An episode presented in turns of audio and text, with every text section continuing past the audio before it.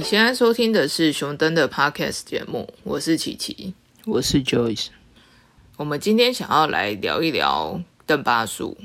在我们提到这个词之前，你知道邓巴数吗？Number number，我之前没有特别听过这个数字诶，但是实际去查它的意思的时候，它相关要讲的内容，其实之前有在别本书里面大概看过。就是每一个人的关系都可以画成好几个同心圆，然后在最内圈里面的人就是跟你最亲近的人。那因为在最内圈嘛，所以其实那个圈圈就比较小，可以容纳的人数就会变得比较少。越往外圈去扩散的话，其实那个圈圈就会越大，人数越来越多。但是相对的，在那个同心圆的正中间的你，跟他们的距离会越来越遥远。所以你们的关系就没有到那么的亲密了，就是一个往外扩散的概念，然后越外圈就越多人。只是我原本看到那一个的概念，它其实没有特别讲到说，我们画到最外圈的时候，其实可以容纳到多少的人嘛？那因为邓巴就是在讲说，我们的人数差不多可以落在一百五十人左右嘛。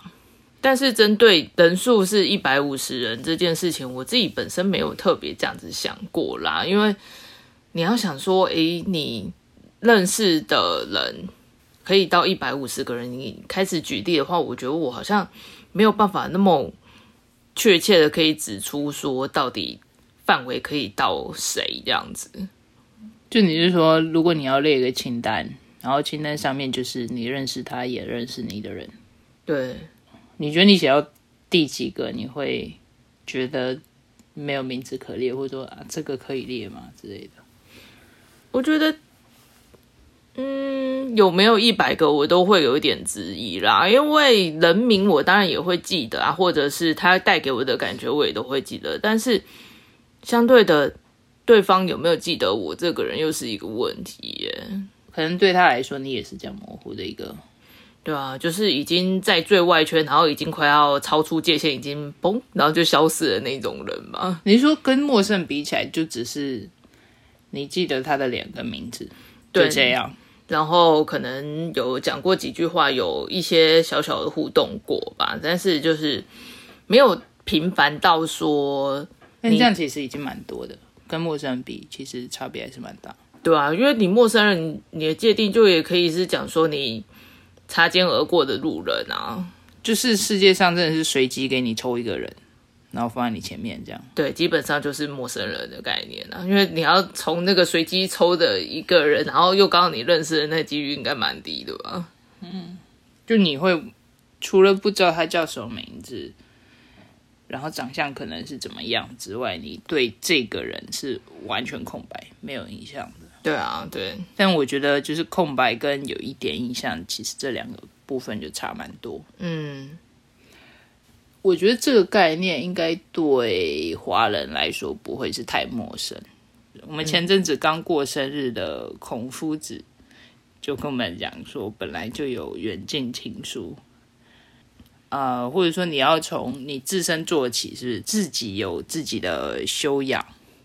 然后要照顾到家人，还有你的国家，然后慢慢才是其他万事万物。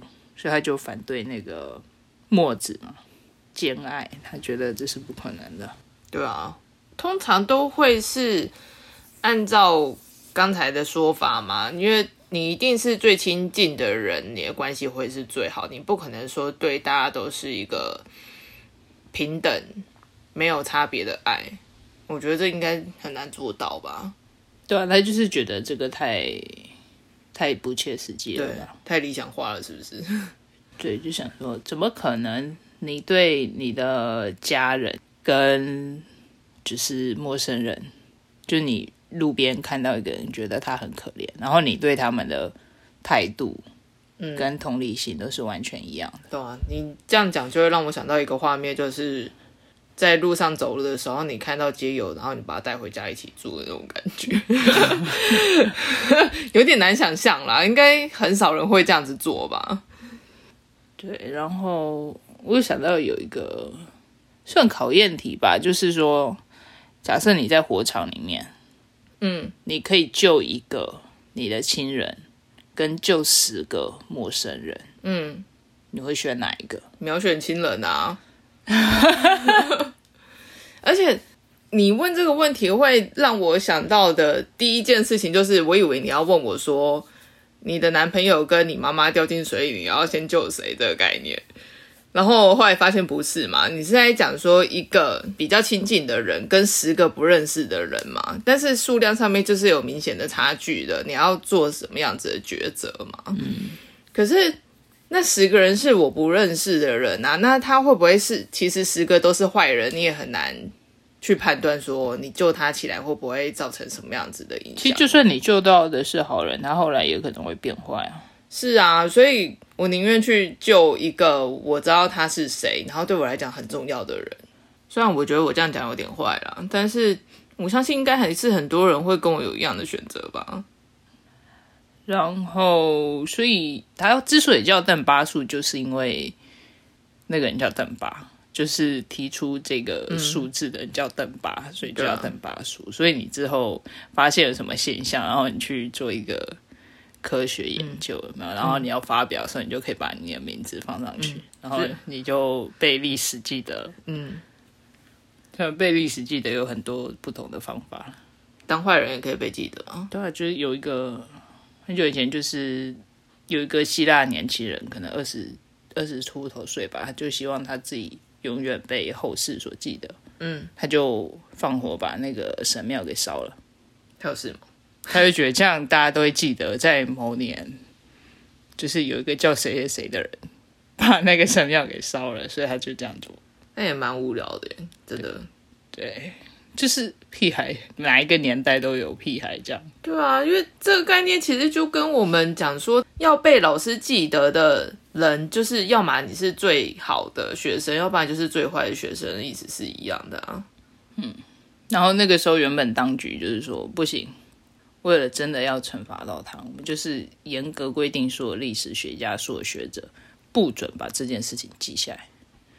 但最后还是挂万漏一啊，这个人还是被记下来，就是他的名字。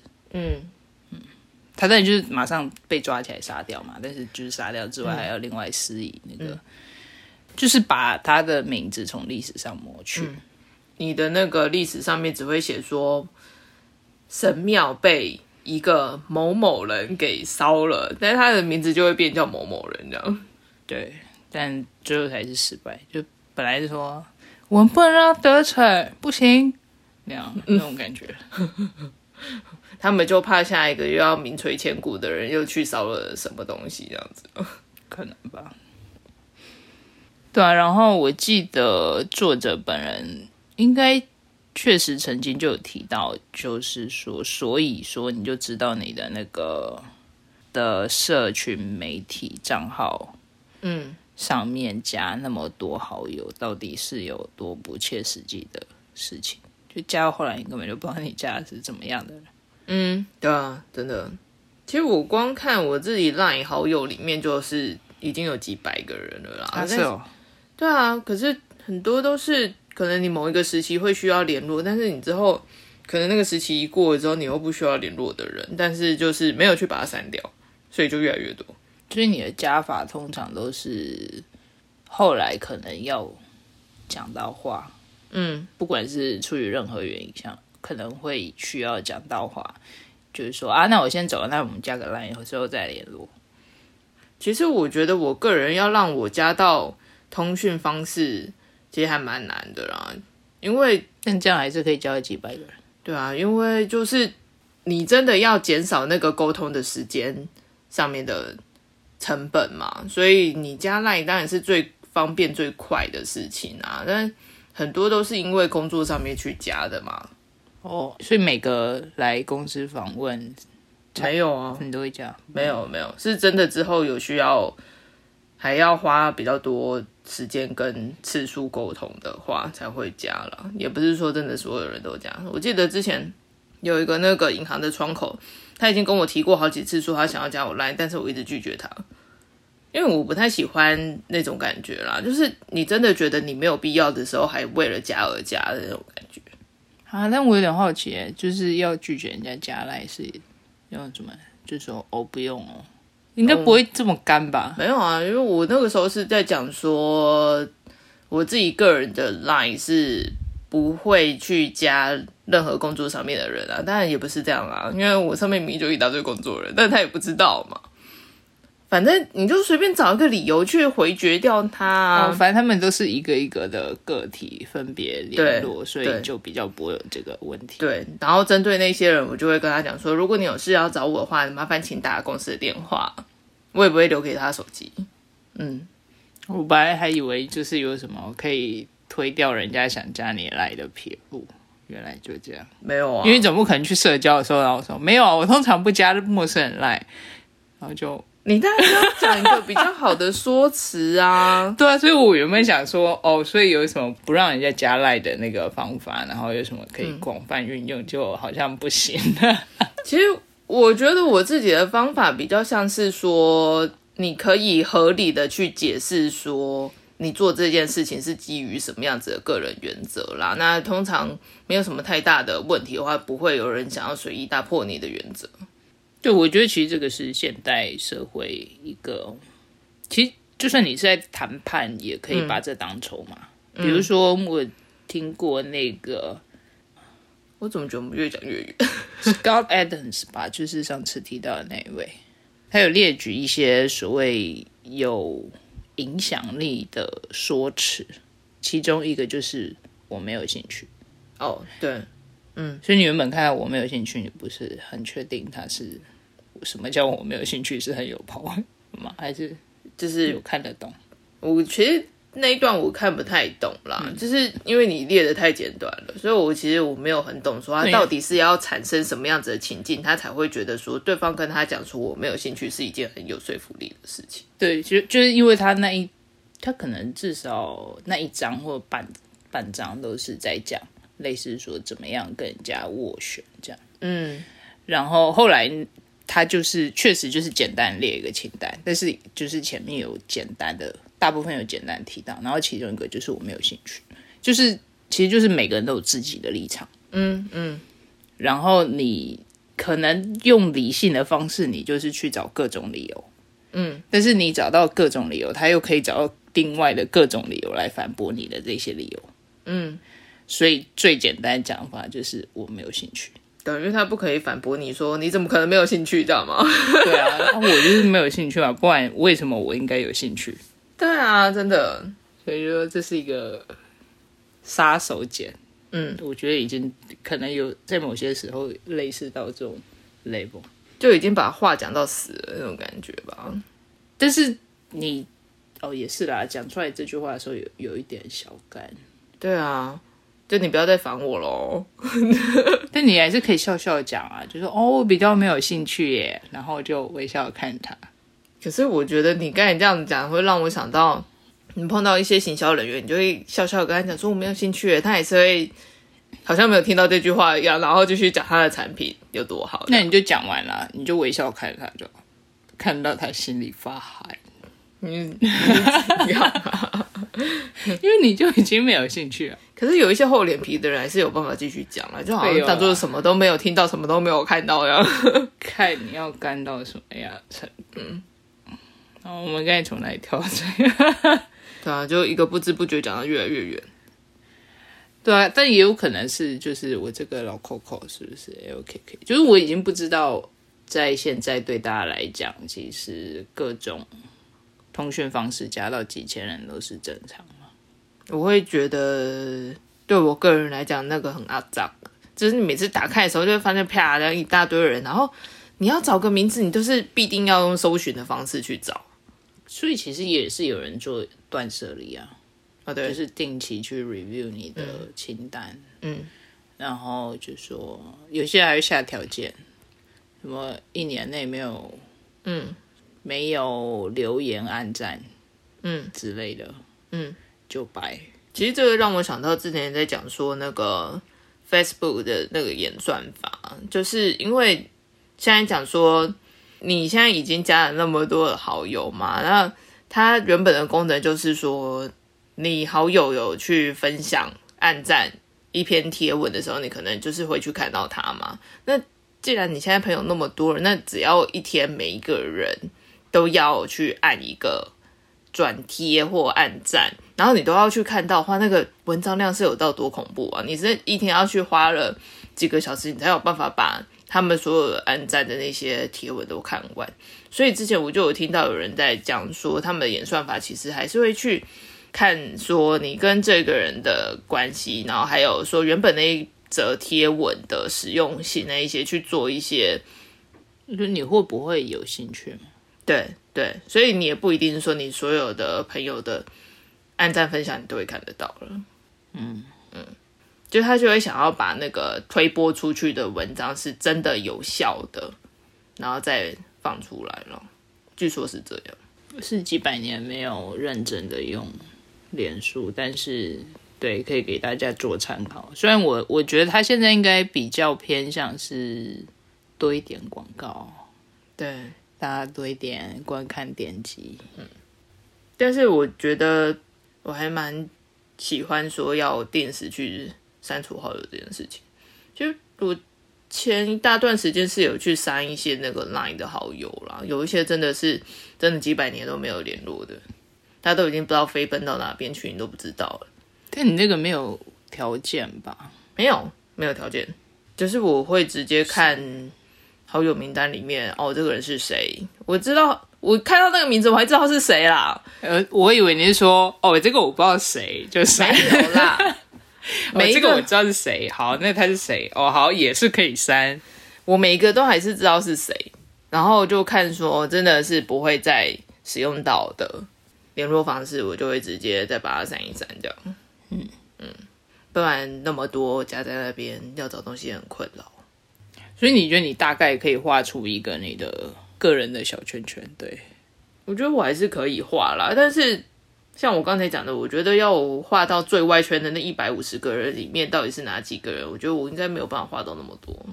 因为我后来有想到的一件事，就是其实现在其实有另外一种分法，主要是它可能不一定会划分，就是离你自己比较近还是远，但他会划分类型，比如说这是工作上的嗯朋友，这是酒肉朋友，嗯，诸如此类。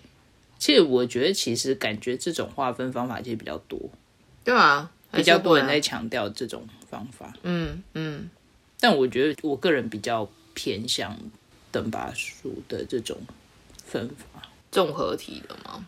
对啊，因为其实有的时候你不一定真的跟这个人只能出去爬山或者是做什么，嗯，有不同的可能啊。虽然我觉得在现实生活中当然是基本上已经定掉了，嗯除非就是你会愿意，就可能你的工作是业务员，然后你会愿意把你的朋友全刷一遍，然后跟他们拉业务这样。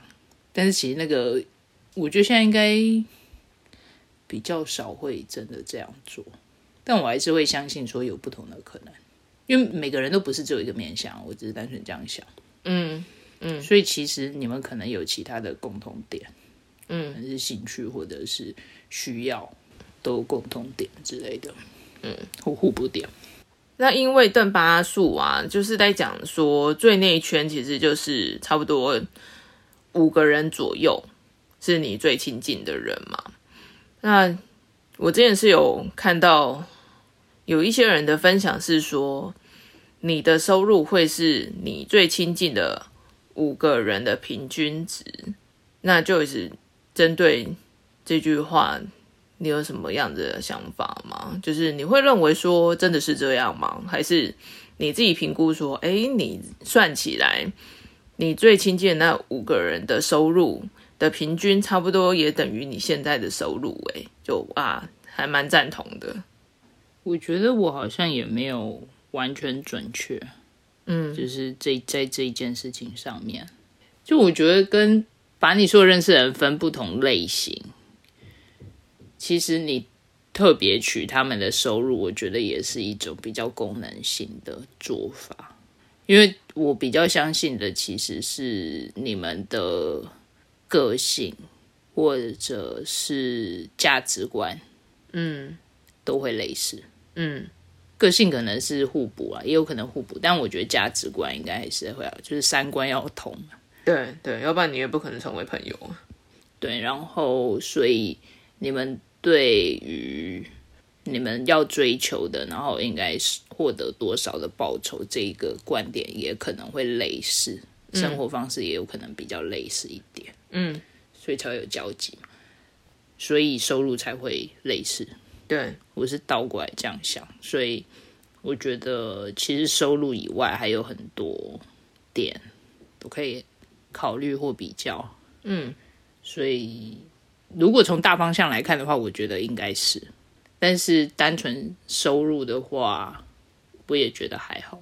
但我觉得我可能会，因为我之前也是有听过这个，然后他其实应该跟邓巴数没有直接关相关，就是这两个是没有完全一样的概念。嗯，只是对他刚好就是五个人，都是五个人这样，嗯所以可能真的确实是对你来说最亲近的，差不多就五个吧。所以我比较像会拿来提醒自己耶，就是你是不是待在你的舒适圈里面？我以为你知道讲说你不要是那个平均值里面最低的那个。呃拉低平均那算是啊，但我觉得这是一个比较负面的 提醒，就是感觉那已经是底线，底线到加油！你不。要是拉低别人平均的那个人，这样。这其实如果你是拉低，就是真的代表你应该还在继续往下，因为有可能其中有几个人已经觉得哦有一点低了，所以他就然后去去混到其他的圈圈，就一脚已经跨出去了。嗯嗯。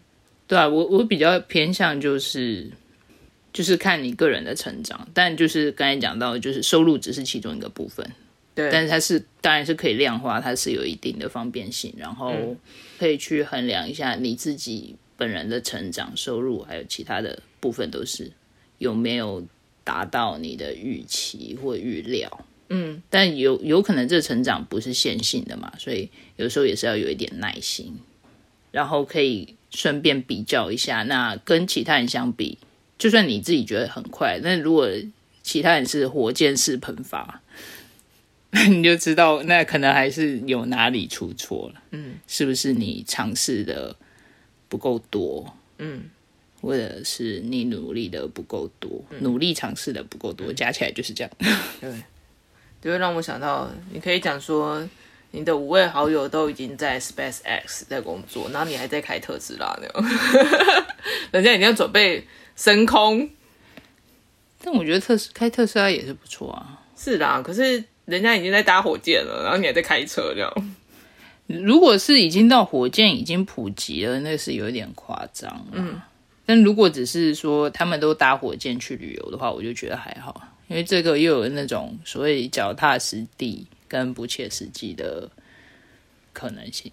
嗯，我比较喜欢出去玩，就你知道，他总有一天还是会回来的。然后你回到陆地上，但还是要开车比较方便。对啊，真的，就是平常都可以用得到的东西。对，对但对啊，差不多是那样吧。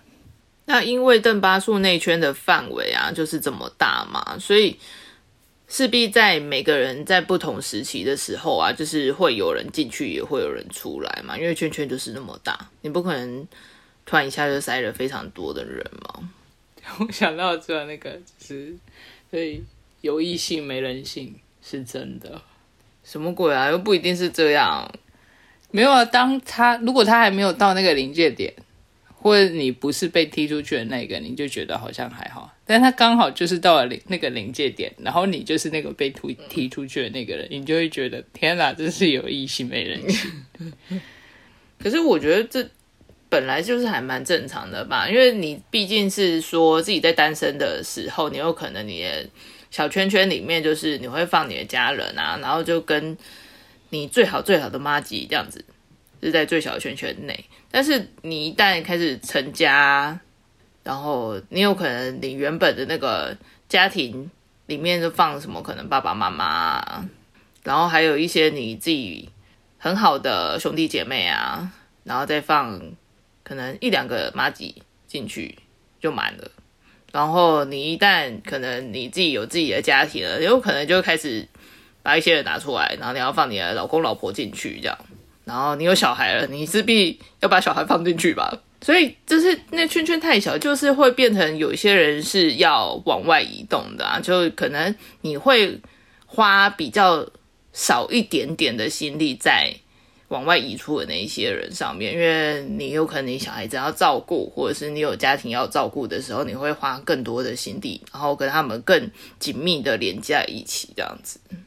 对，所以其实邓巴数可能比较像是一个。时间的分配图是不是？就是其实你的时间就一个人一天二十四小时，然后可能看你取什么期间，比如说一个星期或者是一个月吧。嗯，就是他能够 cover 到的就是这么多，其他的也不是他不想跟他熟，只是他就没时间跟他熟了。哦，对啊，因为你的时间还是会比较多，会用在。你真正关心的人上面嘛？对，然后所以就有点像那个等高线图，有没有？中间比较高，因为它的那个时间的高度比较高，然后外面会越来越少。但是它整个的 total，嗯，就是每一个高度，这个叫什么积吗？要开始算微积分了。对，这个整个的总和是固定的。你这样会让两类族群的人觉得有点头痛。第一个就是讨厌地理的人，第二个就是讨厌微积分的人。对，但是我觉得用这两个名词，真的比较是啊，具体的呃，一个比较贴切的去形容。嗯，对啊，但我觉得其实真的是这样，就是你的你的资源有限。嗯嗯，然后。啊，另外我要讲到的话，我我我觉得可能会提到就是一个工作方面吧，所以现在有一些就是提倡是小组工作，所以那个贝佐斯所说的，当你的团队每一餐要消耗超过两片披萨的，嗯，人就太多了，对，然后所以他们原本是会把同部门同性质工作的放在一个团队，就是部门里面嘛。嗯，然后他们一起工作，然后现在会把部门打破，然后把不同类型的人抓在一起，但是他们可能在一起可以完成一件事情。虽然我有点怀疑有没有人这样做，但是他们可能在一起可以完成一份报表。嗯，那就把他们抓在一起，可能它里面里面有呃工程师，也有分析人员，也有会计师什么之类的。嗯，就把你全部抓抓在一起。因为其实这样子，他们是说他们这样子，就彼此的工作会更紧密，嗯，然后沟通上也会比较有效率、更快速。这样，那你有这样的体验吗？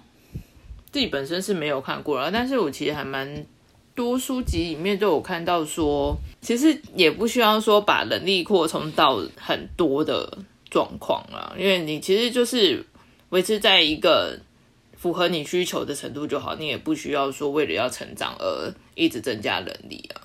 你刚才的那种描述，就有点像是说大家可以各司其职，然后互相完成说我们要做的这个专案的内容，然后把它聚集起来，就可以成为一个完成品嘛？对，就有一点像说。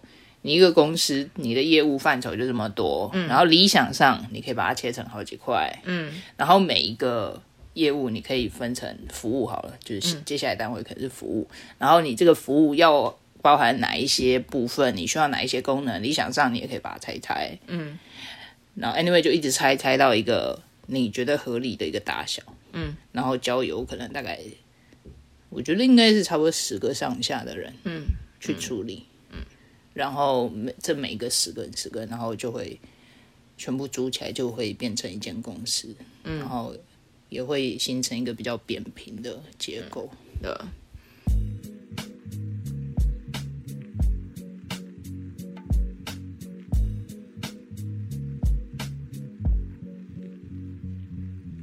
其实邓巴数它本身也是一个平均值而已，就是大致上是一百五。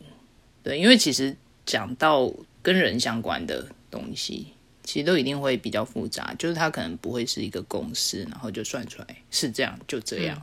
人是群居的动物嘛，所以人与人的连接其实应该对大部分人来讲都是蛮重要的。嗯，对啊，然后每个人可能有不同的互动方式，也有不同的组织方式。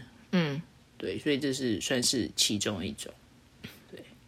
所以呢，这以上是我们对邓巴数的介绍跟想法。啊，如果你们有相关的建议，或者是你们有什么其他的想法的话，其实也可以留言告诉我们。那我们今天就讨论到这边，有任何想法或建议，欢迎在下方留言。如果你喜欢今天的节目，请给我们五星好评。我们下次见，拜拜拜